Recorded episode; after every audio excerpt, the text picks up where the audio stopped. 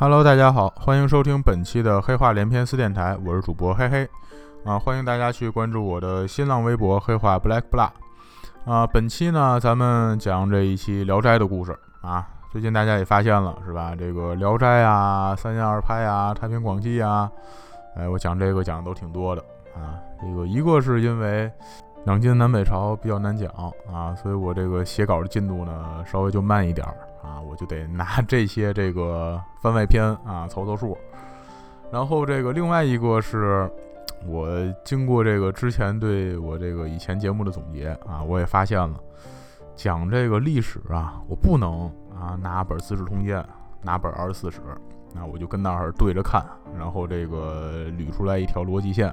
然后讲这个故事，我觉得这样不太行啊！你看我之前讲春秋、讲战国是吧？讲楚汉、讲东汉，我都是这么来的。然后就发现之前那故事忒没意思了，直到到了三国才觉得，哎，这这电台好像啊有点门路了，是吧？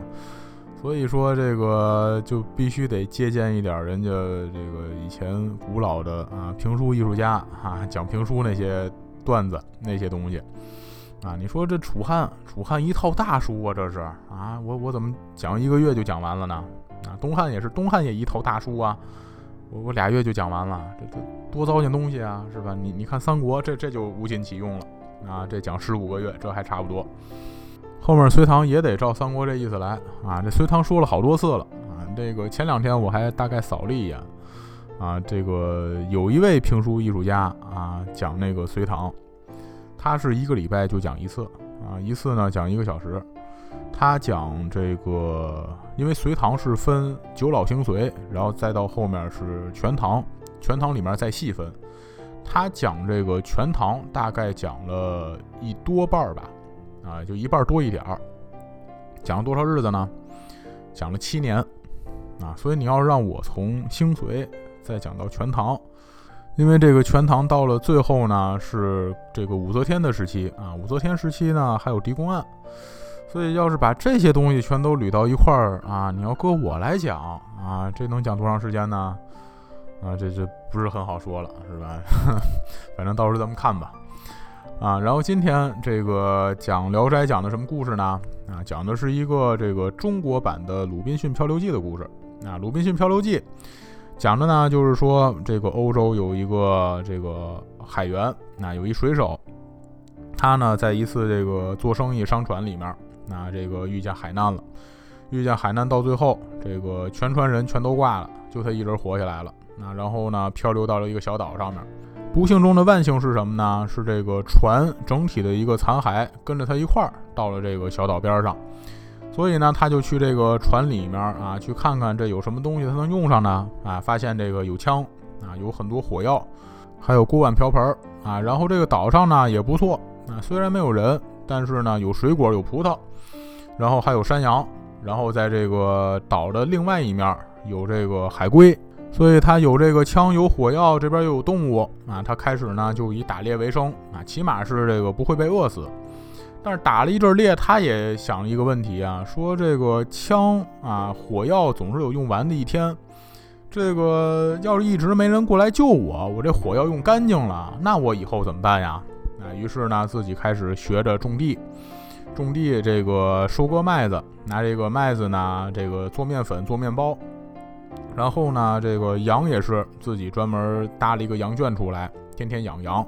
总之，最后收拾到啊，靠这个不用靠打猎就能够养活自己了。然后呢，他后来又发现说，这个小岛啊是无人岛，但是呢，这个是一个旅行度假胜地啊。这个周围啊，经常有这个黑人带着这个活人一块儿过来开 party。黑人是吃这个人肉的呀啊，他们带活人过来，就是跟这儿这个先跳舞啊，跳完舞之后把这个活人就给烧烤了吃了。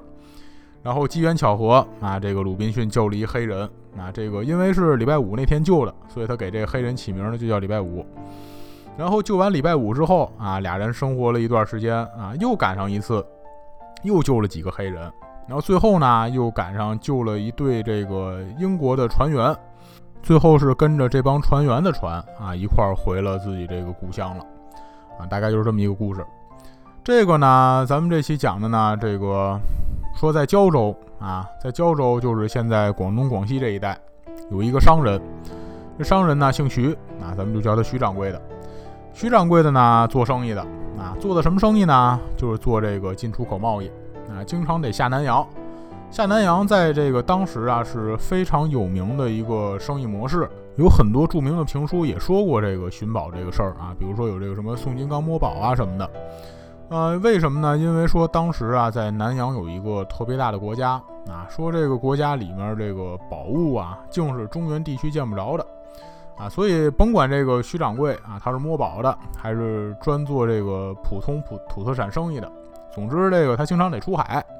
出海那就有危险啊，是吧？人在河边走，哪有不湿鞋的？哎，所以这次徐掌柜碰上海难了，自己这个船呢，跟整个这个商船船队全都给吹散了，自己也在这个暴风雨里面昏迷过去了。所以等到这个醒来之后，那发现呢自己到了一个小岛上面。徐掌柜首先呢，他没看这个岛的情况，那先看自己这艘船，发现哎，这真是神了，那。这个碰上了海难吧，但是这个船、船帆还有整个船身基本都很完整啊，船就没受太大伤害，只是这个风太大，给它吹到这边来的。这船要是有足够的水手啊一块开的话，还能继续航行。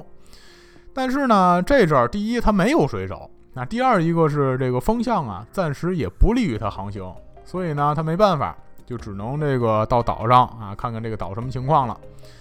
岛上呢，这自己也不认识，哎，就发现这个岛有几座高山，然后大部分地区呢都被树林覆盖。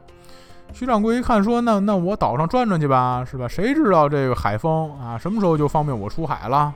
那万一一连几个月海风都不合适，那我也得吃东西吧，我也得活着呀。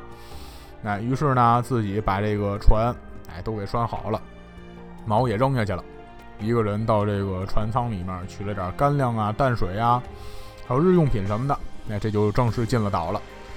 自己呢，这一瘸一拐的，那进了山，进到这个树林子里面。哎，进山之后发现有意思东西了。这岛啊，不是一个无人岛。哎，说这个山上悬崖上头发现有很多的洞口，那远望呢，就像这个蜂窝一样多，而且隐隐约约还听见有人说话那声音。徐掌柜一听，这看意思，岛上住的人不少啊！啊，徐掌柜这高兴啊，岛上能见着人，那这就算是有救了。至于日后说怎么走，什么时候能走，那那都不是要紧的事儿了。啊，于是呢，自己赶紧往这个悬崖上头爬，越爬自己心里头越有点没底了。哪说这人是不是神经病啊？是吧？你说这么大的一个岛，有这么多平坦的地方。你们不在那儿搭房子，你你们干嘛这在这个山里头挖山洞啊？那而且这山洞都修在这么陡峭的地方，不觉得这进出有点不方便的吗？啊，你你真要修山洞，你修山底下不好吗？慢慢悠悠爬爬爬，那爬到一个山洞门口，偷眼往里面观瞧，结果这不看不知道，一看吓一跳啊！里面待的不是人，待的是俩夜叉。夜叉这东西呢，这个不是中国土生土长的妖怪。夜叉这名字，那是从这个梵文翻译过来的。说这种鬼呢，行动速度特别快，这个皮肤是有红的、有黄的、有蓝的，那反正是跟人的那不一样。有的夜叉呢，还带着这个翅膀，还能飞啊。这个徐掌柜这一扒头啊，看里面好俩夜叉啊，生的青面獠牙。然后在洞里面正跟那儿用用手啊，其实不是手，其实是爪子，用爪子跟那儿正撕那个鹿肉吃呢。徐掌柜这转身就想跑，那来不及了。夜叉眼睛特别好使，耳朵也特别灵敏啊，一下就扫着他了。然后俩夜叉就过去了啊，这个一个箭步过去，拎小鸡儿一样，把这个徐掌柜也给拎到洞里头来了啊。拎进来俩夜叉就跟那儿对话啊，但是这个夜叉话那那不是国语是吧？夜叉话，那那就像是这个野兽发出来的那种呜噜呜噜的声音。徐掌柜跟那儿想听听他们说的是什么，听半天一个字没听懂。那然后呢，就看见这夜叉开始用手撕他那衣服，然后这个边撕着衣服吧，嘴里面还不停的流哈喇子，心里面说说这要坏事儿啊啊！看他们俩这意思，这不像是要招待客人，也不像是要给我瞧病的，哈，这意思打算要生吞活剥了我。自己这吓得够呛。但是呢，稍微还有一点意识，赶紧把这个衣服里面装的那干粮那还有点牛肉干什么的都拿出来，那递给这俩夜叉吃。夜叉拿过来吃几口，哎，说这不错啊，这些东西这这比生肉好吃。那把这个干粮啊、牛肉啊都吃光了。但是这个夜叉饭量大，那把这个干粮都吃光了，还没吃够。接着再分这个徐掌柜衣服口袋，徐掌柜心话：我我这哪还有吃的呀？啊，好家伙，你们俩这胃口够大的，血盆大口一开，好，十好几天我这吃的都让你们吃光了。俩夜叉搜不着吃的，更生气了，又要接着撕这个徐掌柜衣服。徐掌柜这边就就比划着，啊，边比划边说：说我这个船上啊有锅，有锅有柴火。有点火的东西，那我我能给你们做饭吃。反正这个连说带比划半天，哎，俩夜叉，哎，倒真是挺通情达理的，有点明白什么意思了。哪知道大概意思是说，好像，哎，他他他在哪儿还还藏着这个好吃的？那跟着他去吧，先别吃他了啊！这个好吃的兴许比他好吃。于是跟着这个徐掌柜一块到船上了，那把这个厨房里面厨子用的那所有东西全都给搬山洞里头来了。然后这个徐掌柜开始给这二位做饭。虽然这个徐掌柜他不是厨子，那他这厨艺也一般，但是他边做着呢，边也想着，说我刚进来时候，这二位跟那会儿撕那个生鹿肉吃，但是呢，好像不是特别爱吃这生肉，哎，因为他们后来对我那个牛肉干啊，那个兴趣比这个生肉兴趣还大，哎，这说明他们是不会点火，不会把这东西弄熟了。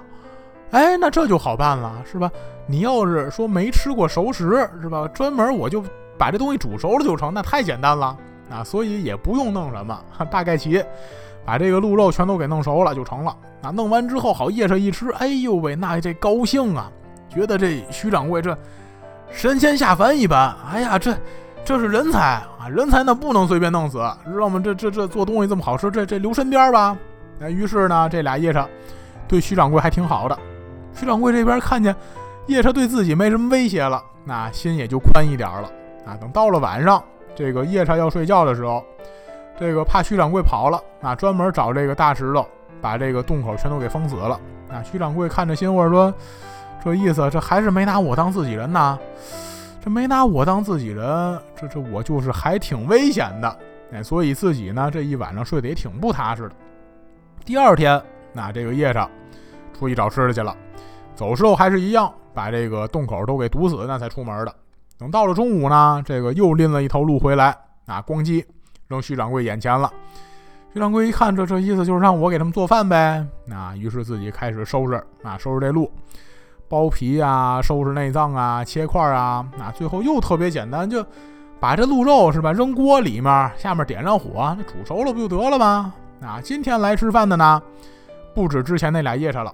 一共来了十好几位，好，最后吃这鹿肉啊，吃的每一位那都顺嘴流油的。那其中一个指这锅，哇啦哇啦哇啦说一大堆。徐掌柜看出来了，说你这意思好像是嫌这锅忒小了啊。果然第二天，专门有一夜叉背了一口巨大的锅过来，那估计呢也是这个谁谁谁出了传难，那这个漂流过来遗留下来的一个东西。这次有了大锅，那这来的夜叉更多了啊，带的吃的也多了，是吧？有的带鹿啊，有的带狼，有的带獐子，那反正各式各样，什么东西都有。之前呢，这个徐掌柜就是专职的厨子，那人家吃东西呢，他没东西吃，他就只能旁边干看着。那最后呢，捡人家吃剩的吃。后来呢，这混熟了，那大家对他也挺好的了。这饭做熟了之后，就喊着徐掌柜一块儿过来吃饭。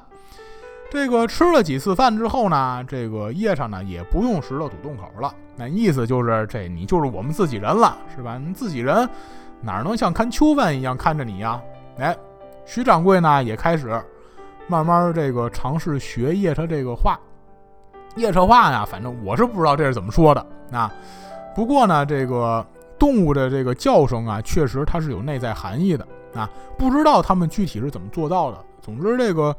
可能是通过调整这个音调啊，还有音频什么的，它们是可以去表达自己这个情感的。那我一同学就给我讲过，他有一次就是给他们家里这狗给弄急了，然后这狗就冲他一通乱叫，然后呢他就把这个狗叫的声音给录下来了，然后隔了几天，啊这狗不生气了，这事儿忘了，给这狗放这个叫的声音给它听，结果发现这狗突然就急了。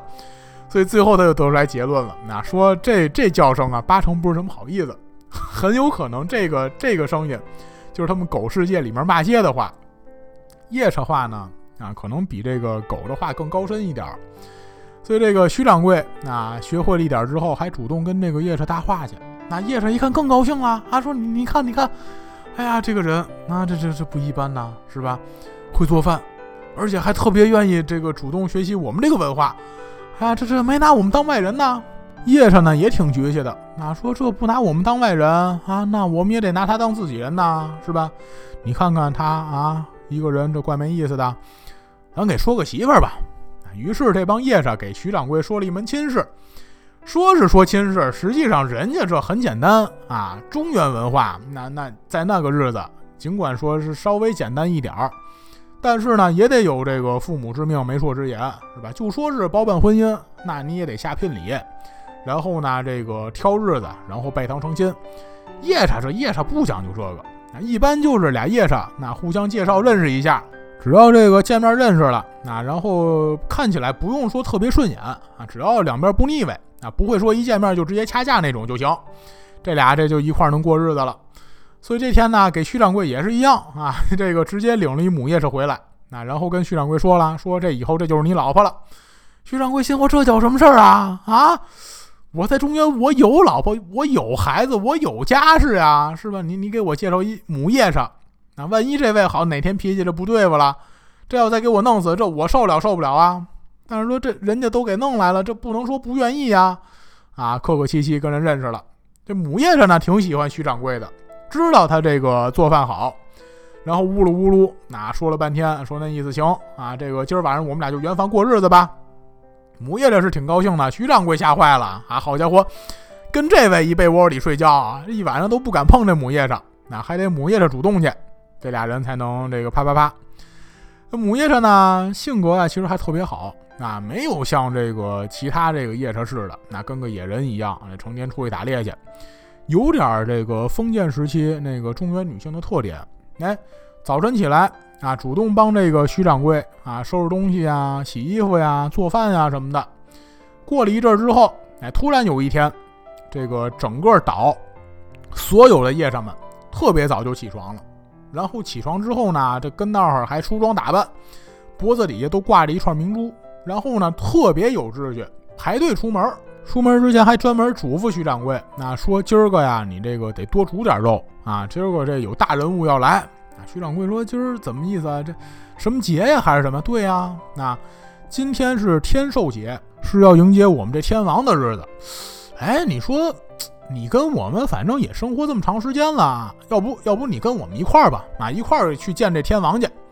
然后呢，跟其他夜叉就说了，说这个徐先生没有骨秃子。那咱们分给他几颗吧。啊，这骨秃子就是他们挂的那个明珠。然后呢，这几个夜叉各自呢取下五颗珠子，然后用这个麻当做绳子，啊，把这个珠子串起来挂徐掌柜脖子上了。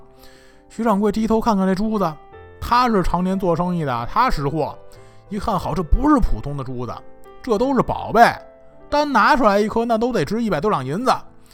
等到这个徐掌柜啊，在家里头把这个肉都煮完之后。他也跟着自己媳妇去见天王了。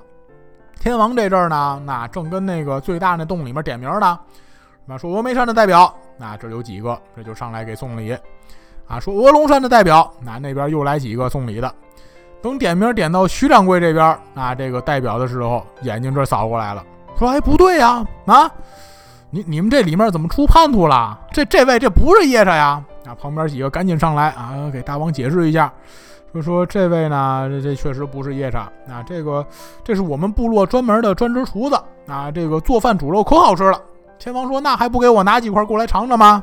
啊，天王也是挺惨的，是吧？都当夜叉大王了，当这么多年，啊，这辈子没尝过熟肉是什么东西呢？这好吃的呀，真是这个对人啊杀伤力特别大的一个武器。天王吃完那几块熟肉之后说：“嘿，这这这好吃啊！这这人不用等绿卡了啊！这这可以直接入籍给户口了啊！这这算是技术移民，知道吗？这个以后专职啊，给这个岛上当厨子。这个不止给岛上当厨子，也得给我当厨子。那他可以住在这岛上，但是这个每礼拜啊，得给我送三次熟肉过去。”于是呢，这个徐掌柜打这儿，那这就算是有了这个夜叉国国民正式的身份了。跟这个母夜叉一块儿啊过日子，过了四年多，这母夜叉呢也给他生了俩男孩一个女孩。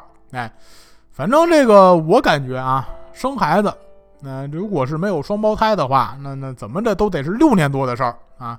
当然也有可能人家夜叉仨月就能生一孩子出来啊。总之，那这个俩男孩一个女孩。仨孩子这长相呢，全都随了自己爹了。那长得跟这个正常人类一模一样，一丁点夜叉那样子都没有。其他夜叉呢，也都挺喜欢这个小人类的小孩的。那说这个长怪可爱的，是吧？这这这比我们长好看多了。所以呢，没事儿也一块儿过来逗这个小孩玩。转眼又过三年，那这个几个孩子都长大了。这个语言方面呢，这就轻松掌握了人类还有夜叉国两个国家的方言。身体方面呢，这个长相虽然随了自己爹，但是这个其他方面，这个肌肉强度方面随了自己亲娘了啊，继承了这个夜叉的优秀基因。好，翻山越岭，如履平地一般，而且呢，跟这个父母感情也都特别好。徐掌柜呢，那他在这个夜叉国，那他生活这么多年，虽然这个过得是挺高兴的，但是打心底里那还是想念中原的生活，是吧？人之常情啊。这国外留学也是，你你你交际圈在国内，对吧？你你喜欢吃的、喜欢玩的，那都在国内，习惯的交流方式也在国内，所以在国外啊，这日子大部分过得是挺不舒服的。所以这个徐掌柜在这个夜叉国，他干了一件多缺德的事儿呢。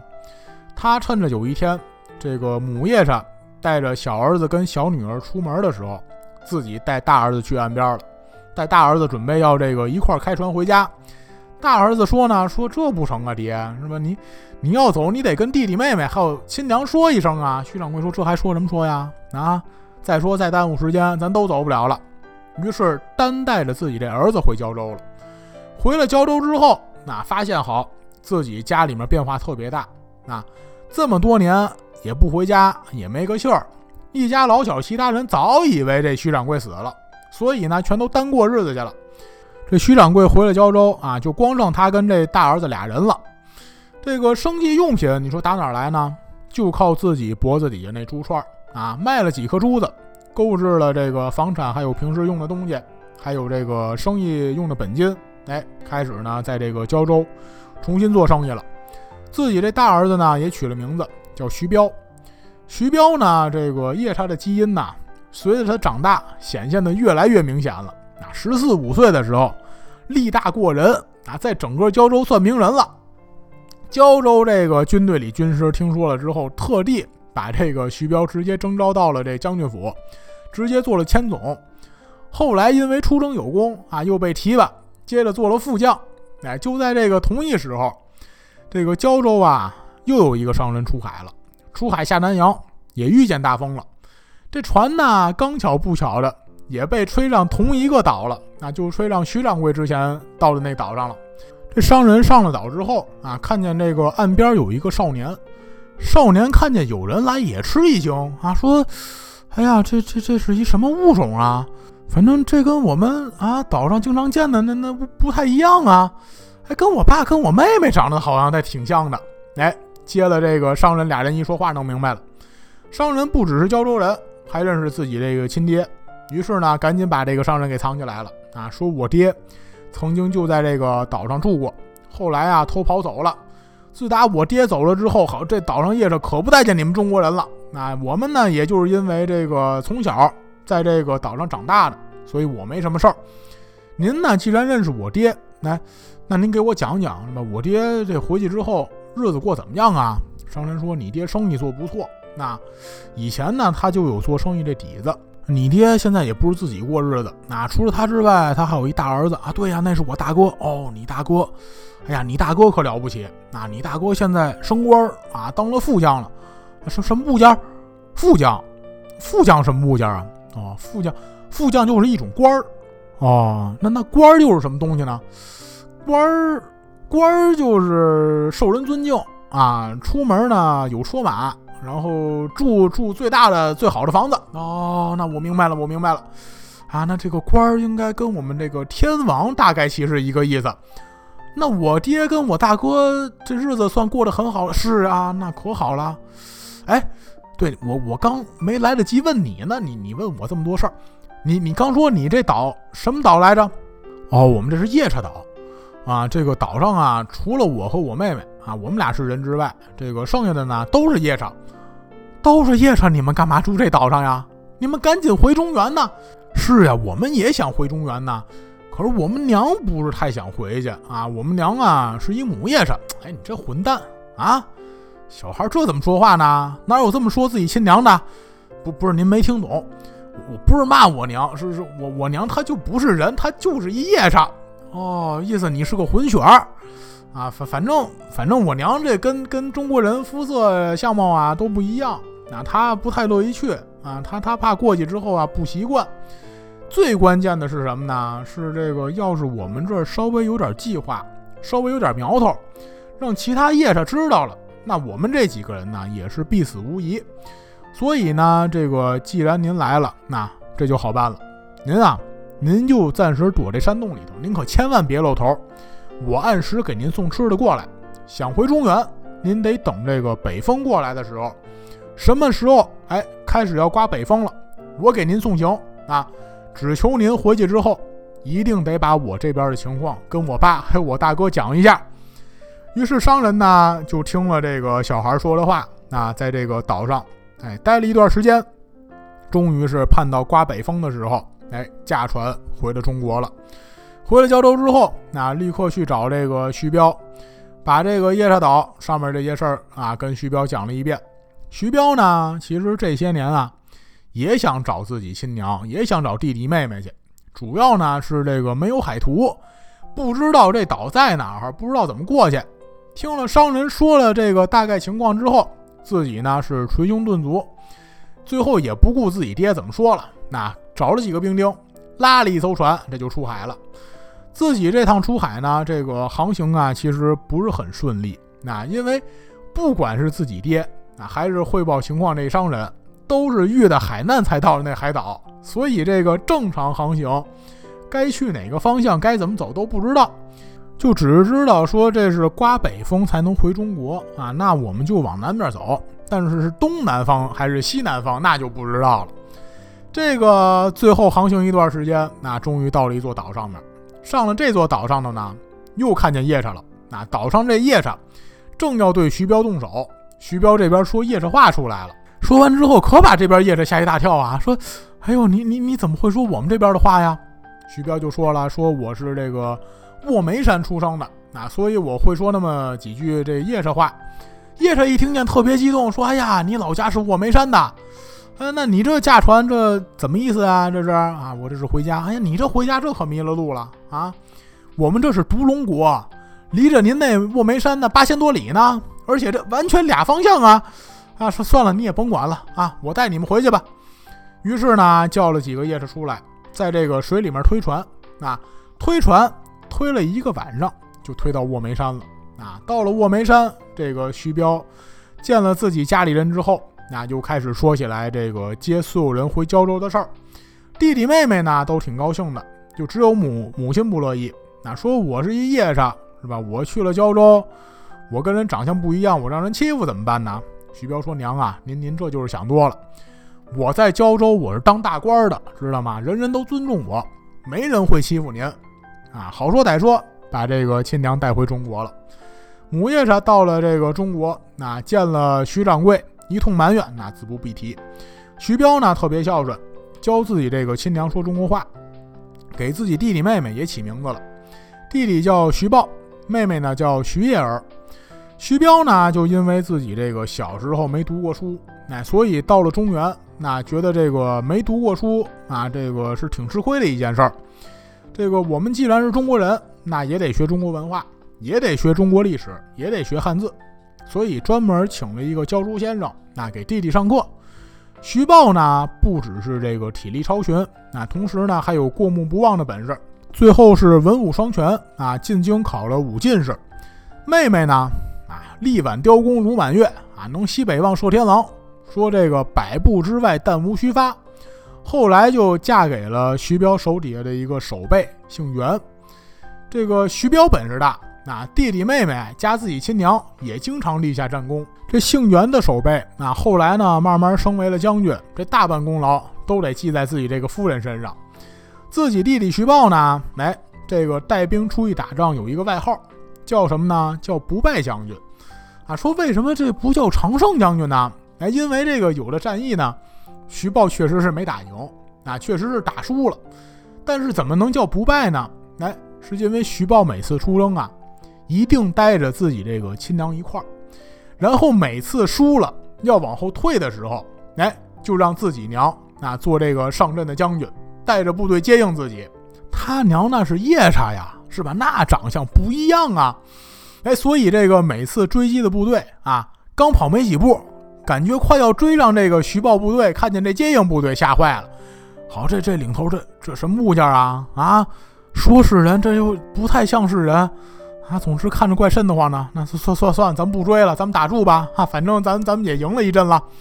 哎，后来这个徐豹摸透这个敌兵心理了啊，每次再出阵打仗，自己这边不派兵了，单请老娘出去啊，说娘您您上去什么都不用干，您就跟他们呲牙，跟给他们吓唬走，咱就算完。哎，所以人后来送一外号，叫不败将军。那后来呢，这个皇上听说了，还专门这个封了这个母夜叉，做了诰命夫人。这个呢，就是人类和夜叉国的一段佳话啊。好，咱们本期的黑话连篇就讲到这里，感谢大家的收听。希望大家在听完我们的故事之后，都能有更好的心情去面对生活带来的难题。也希望大家继续支持。欲知后事如何，我们下期节目再见。